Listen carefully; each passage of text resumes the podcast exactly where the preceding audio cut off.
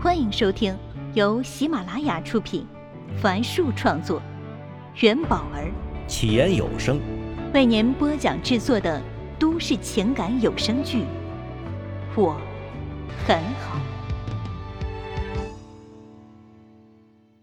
请听第七十七集。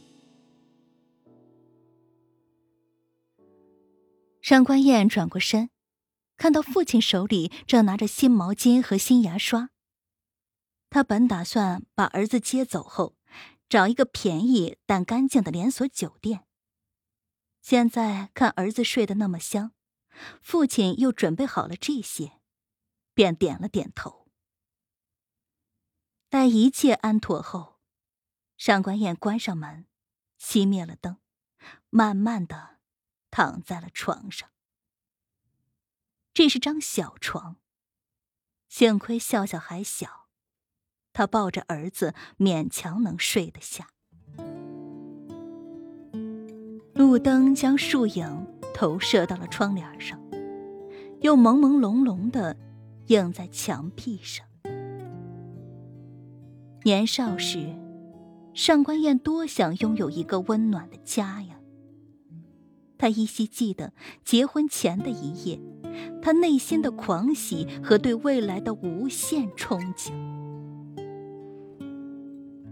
是呀，当时他是多想迫不及待的离开这个家，奔赴新的生活呀。别的新娘都是对父母依依不舍，而他却恨不得早点远离。那天晚上，他下定了决心。这辈子再也不回到这间窄小又无爱的房间里过夜了。只是，他食言了。只是谁也没有告诉他，原来家也是有时效的。正如他和顾城的那个小家，即将成为过去式。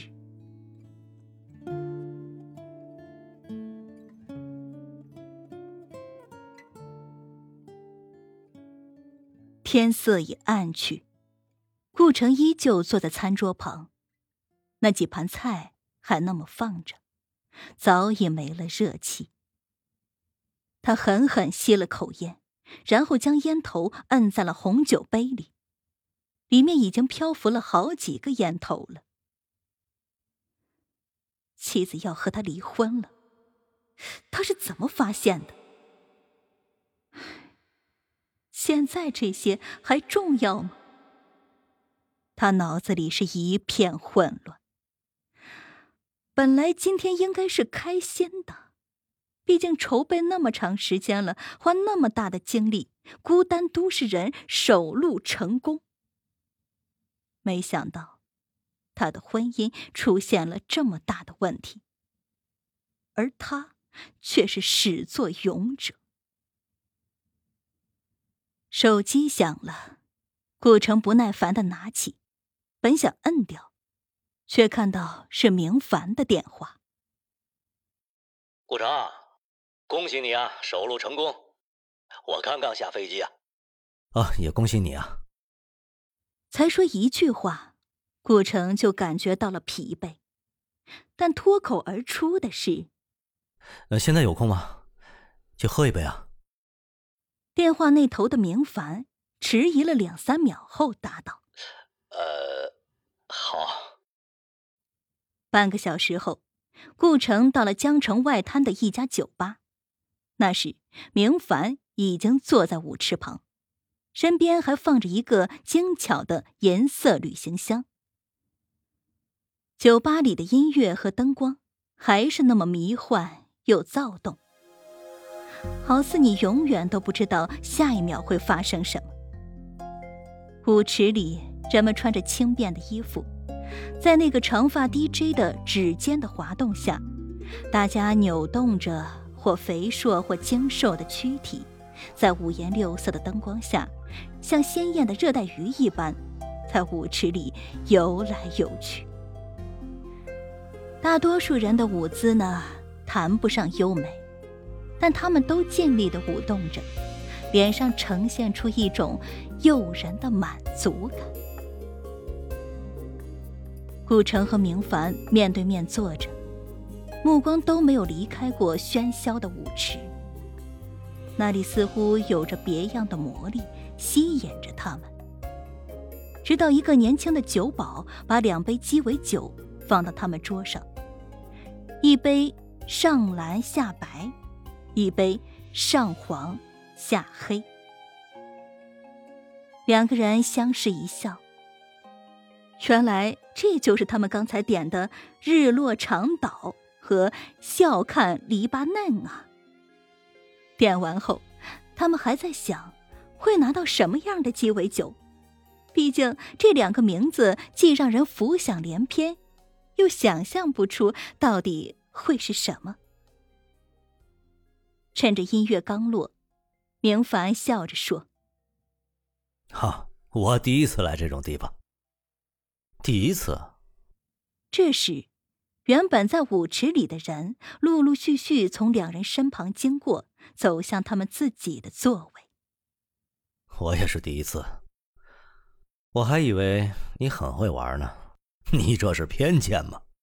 你是不是觉得投资人就应该穿着价格不菲的西服，戴着名表，出入各个高档场所，然后呢，晚上就撕下面具？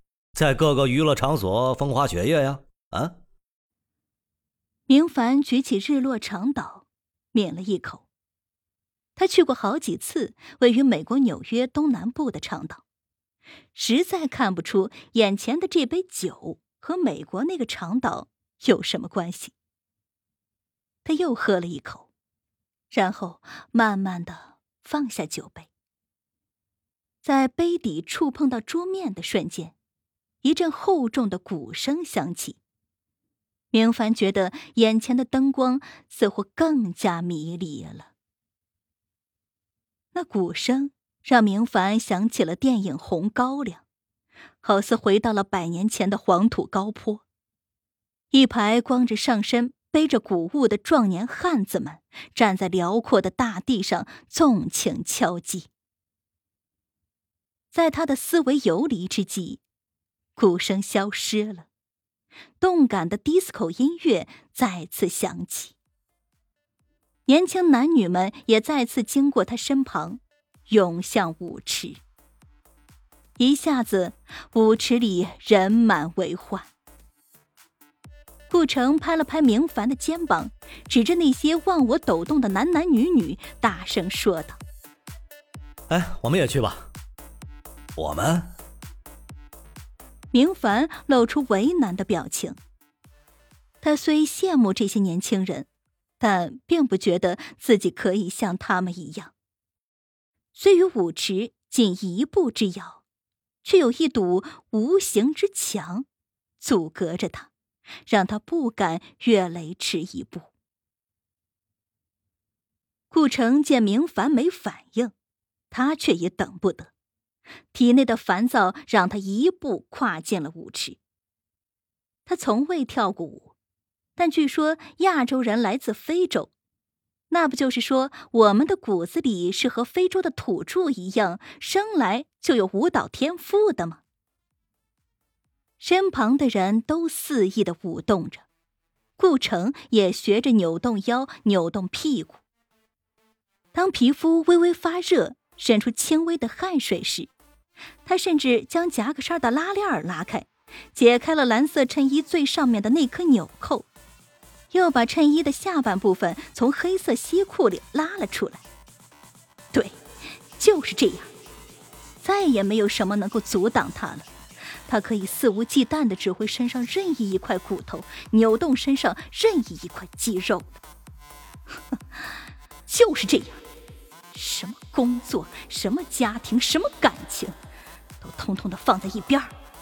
现在，他就是只属于他自己的。我叫顾城，我来自重庆，我最爱吃火锅，我喜欢爬家门口那条最蜿蜒向上的小巷子。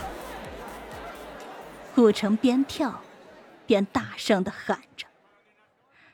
那是他大学入学时。站在全班面前的自我介绍。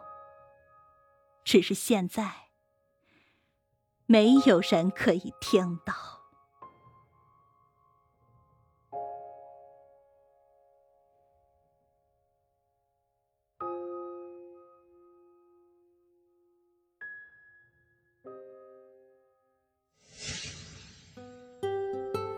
本集已为您播讲完毕，感谢收听。喜欢请订阅，分享给更多的朋友。下集再见。